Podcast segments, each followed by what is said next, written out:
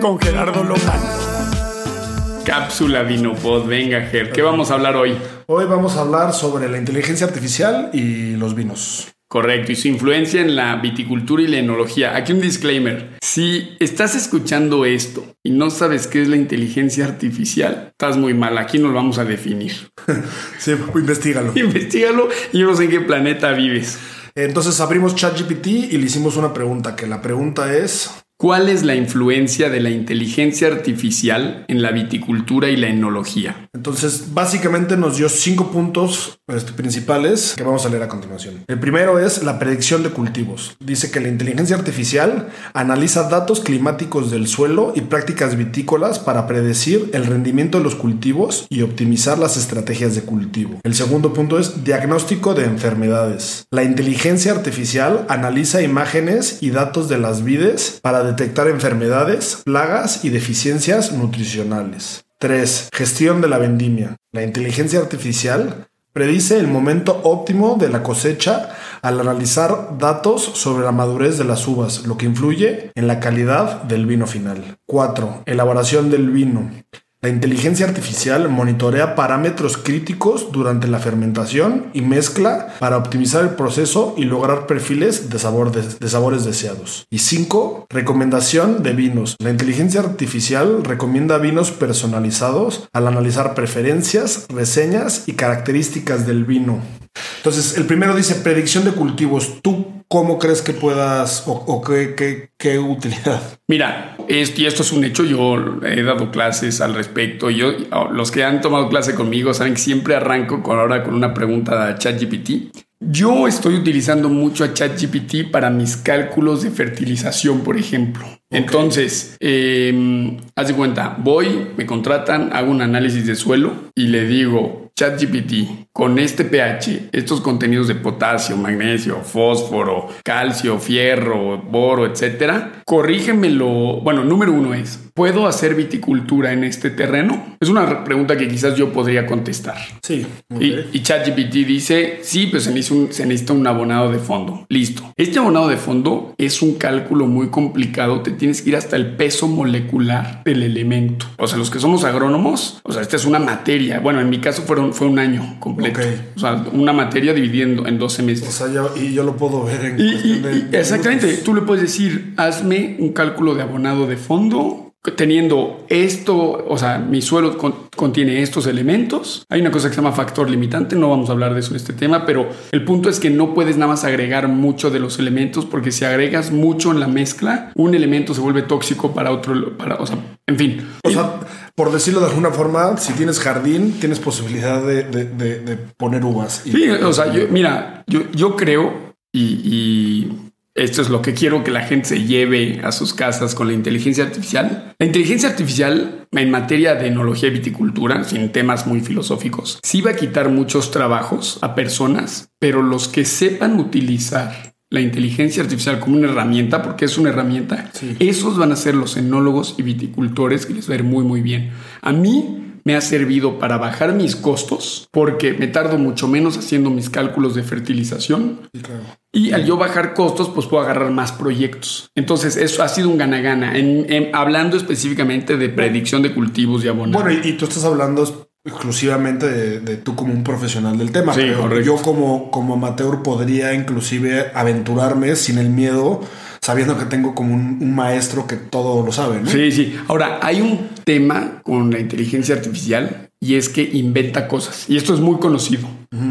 O sea, como es un, creo que ni siquiera es un algoritmo, no, no, no entiendo bien la tecnología, pero el punto es que como que predice cosas, entonces puede, o sea, inventa cosas. Entonces sí tienes que hacer mucho fact-checking. Ok, o sea, entonces es importante el fact-checking relacionado a esto. O sea, sí, yo lo que como yo lo veo es, veo, no, no quiero desalentar a la gente a decir, ah, ChatGPT le pregunto una buena de fondo, espérate.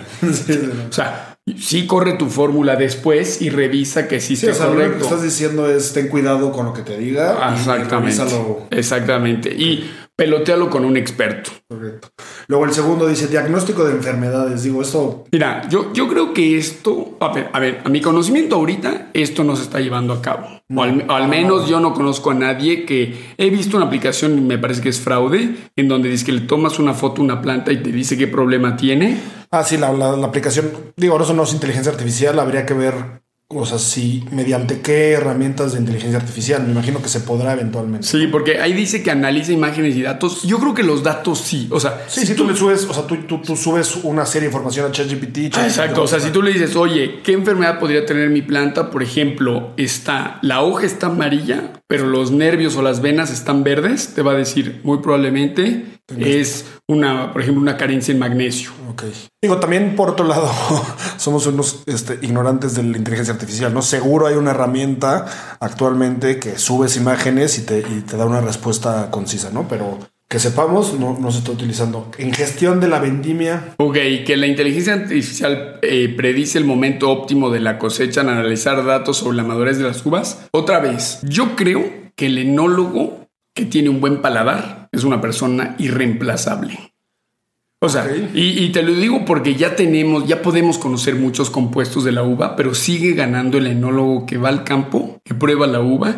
Claro que se apoya de herramientas técnicas. Para mí esto no es aún una realidad. Número tres, o sea, gestión de la vendimia. Yo no conozco nada de que, para empezar, esto es muy nuevo. Yo no conozco ningún programa, ningún ah, robot, ninguna cosa que, ah, listo, vendimiamos tal día. No, o sea, sí, digo, o sea, otra vez regresamos a lo mismo, ¿no? Sería recolectar una serie de datos a los cuales este, se los tengas que entregar al- a la inteligencia artificial para que te dé su interpretación de esos datos, ¿no? Y no deja de ser una interpretación. Correcto. Lo mismo que tú harías Correcto. a la hora de probarlo, ¿no? sí. Luego la 4, que es la elaboración del vino, pues dice que monitorea parámetros críticos durante la fermentación y mezcla para optimizar el proceso. Pues, regresa- al final de cuentas estamos como que regresando a lo mismo. Sí. ¿no? O sea, es, es todos los parámetros que tú estás midiendo podrías hacer como un double check, por decirlo de, de- una forma, ¿no? O sea, una forma en la que tú lo puedes usar realmente es, o sea, la información que tú obtienes de, de- tus uvas, este, pasarla a la inteligencia artificial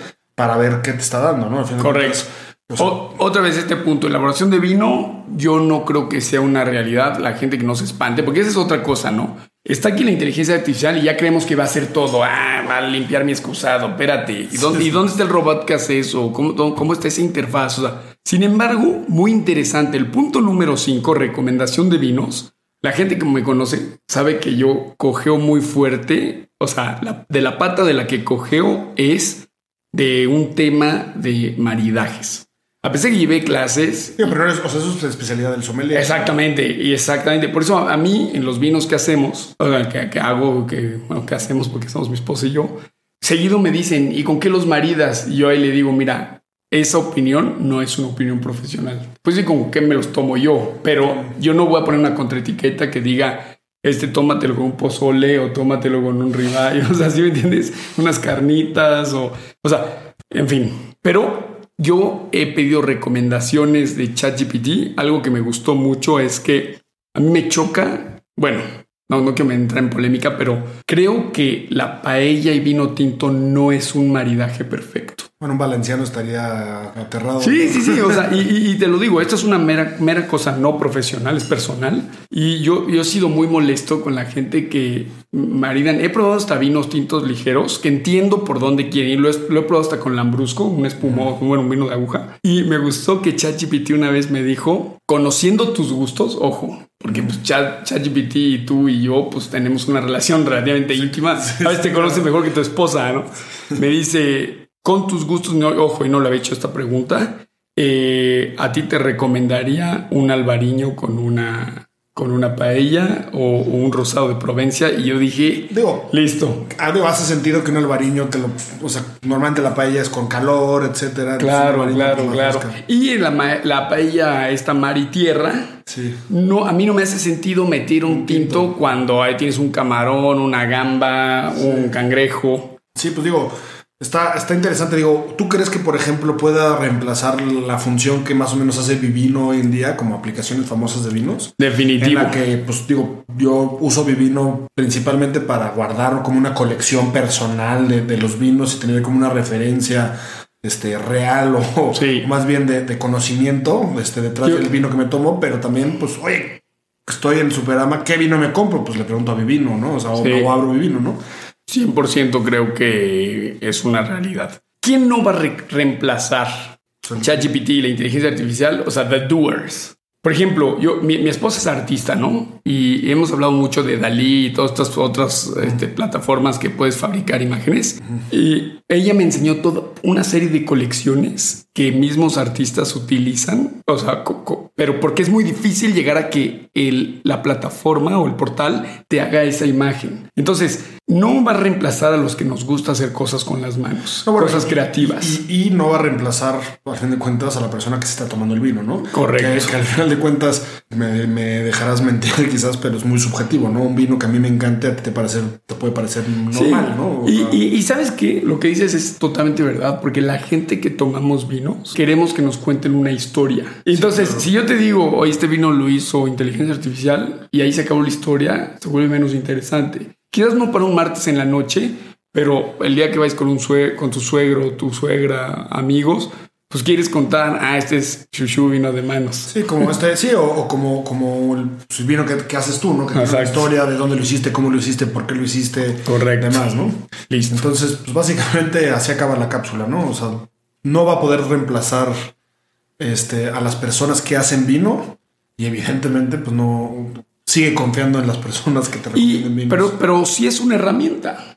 O sea, es una herramienta profesional y semiprofesional. O sea, vale la pena tenerla. Si eres un, si eres un enólogo viticultor, O sea, sin duda te puede ayudar para, o sea, como, creo que te puede ayudar más como, como una persona amateur que como una persona pues, con tu conocimiento. sí, o, o, por ejemplo, yo lo veo como un asistente. Entonces al asistente le pasas un trabajo, pero revisas el trabajo que hizo tu asistente. Ok. Pero sí, te hizo claro. mucha talacha, o sea, te hizo, veo, bueno, hasta la, la gente sudamericana, latinoamericana que me escucha, o sea, te hace mucho trabajo, el trabajo que no quieres hacer, el estar tecleando, el estar calculando, y nada más es, bueno, una corroboración, a ver, me suena lógico lo que está, lo que me está diciendo, sí, va. Ahí está. El que quiera usarlo, que lo use. De momento Bruno ya lo usa en sus clases. Sí. Yo le he preguntado mil cosas, ninguna de vino, pero a partir de ahora voy a preguntar recomendaciones. Me parece idea. Cápsulas de Vino Pop.